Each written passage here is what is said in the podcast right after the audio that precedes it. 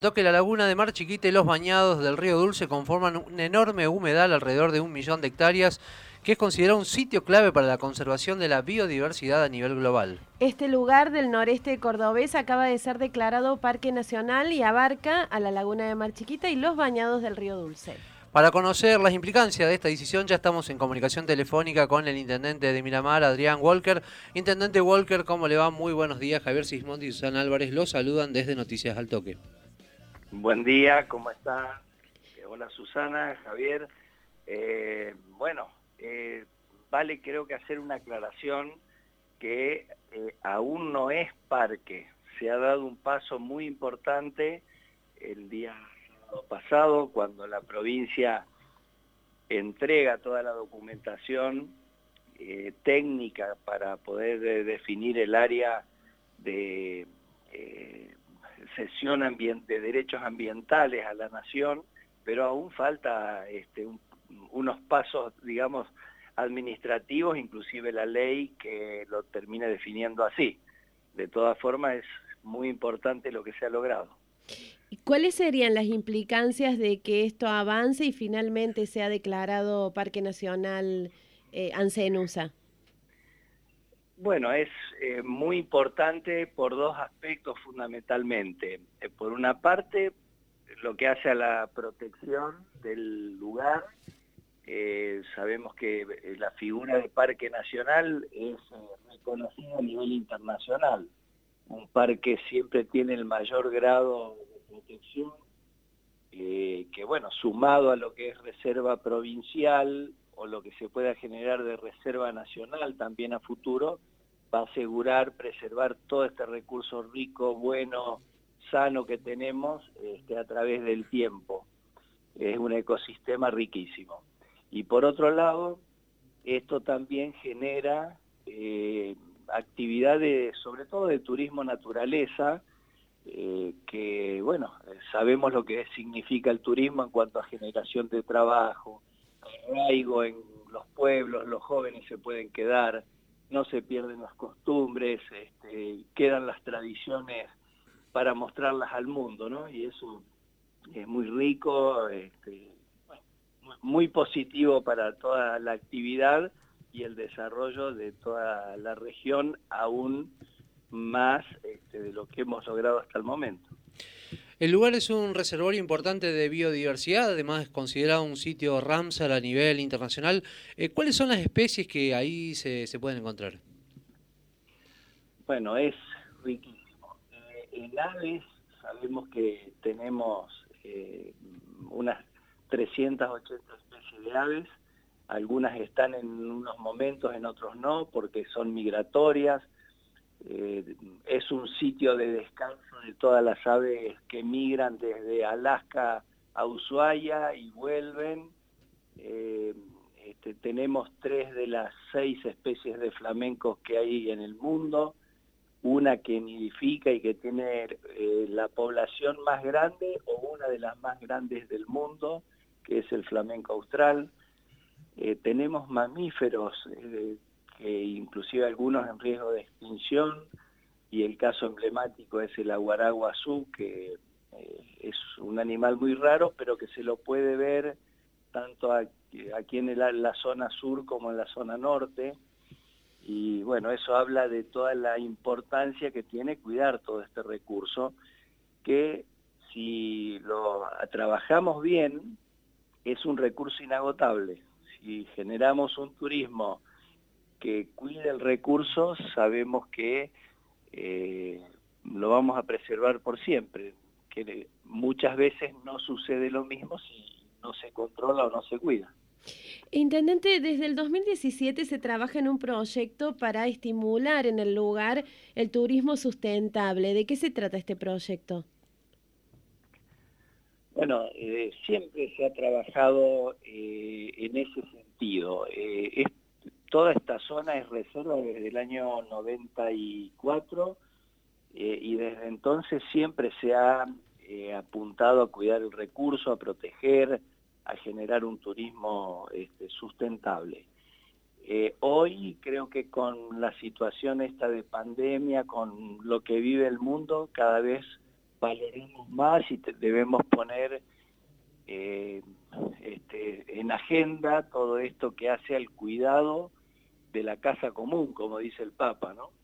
Eh, es el ambiente en el que vivimos y esto nos debe comprometer eh, no solo a cuidar este, desde el punto de vista de, las aves, de la fauna, sino también cada destino que damos a un residuo generado en nuestro hogar, por ejemplo. Cada acción que tenemos siempre debe tener esa mirada de cuidar eh, el ambiente donde vivimos. Y bueno, esto se viene trabajando desde hace muchos años, se intensificó eh, en estos últimos años y comenzamos a trabajar ya hace prácticamente cinco años con esta intención, este, idea de que generar un, al menos un área de parque nacional que permita, eh, bueno, estimular y poner en foco esta necesidad de proteger el lugar.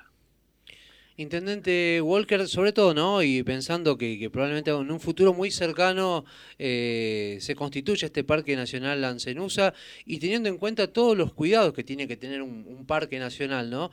¿Cómo se va a trabajar sobre todo con los ríos que llegan al, al, mar de Ancenusa? El caso del río Primero o el caso del río Dulce también que viene desde Santiago del Estero, sobre todo con la, con la cantidad de agroquímicos que se desechan en estos ríos a diario. Eh, bueno, sin duda que es un eh, ser un compromiso importante eh, todo lo que hace a la protección de los ríos.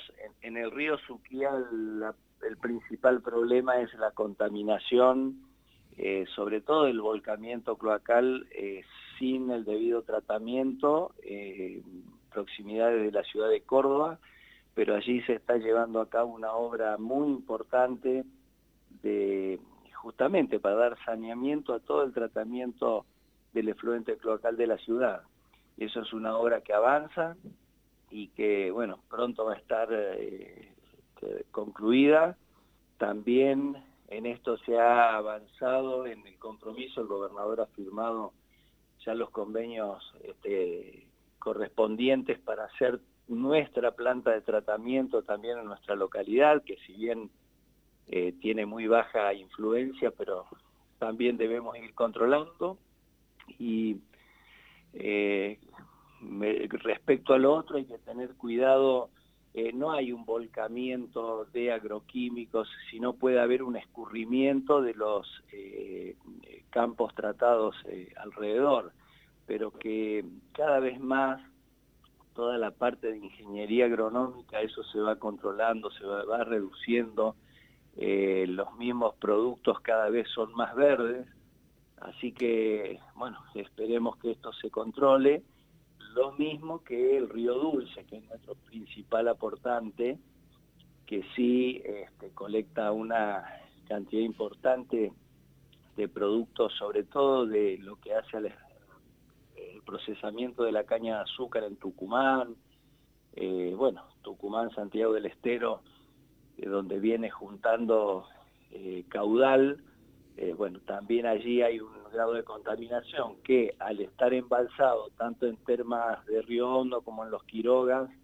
eso hace un poco de filtro y luego el largo recorrido hasta llegar a la laguna también genera una purificación, una oxigenación este, que disminuye muchísimo la contaminación.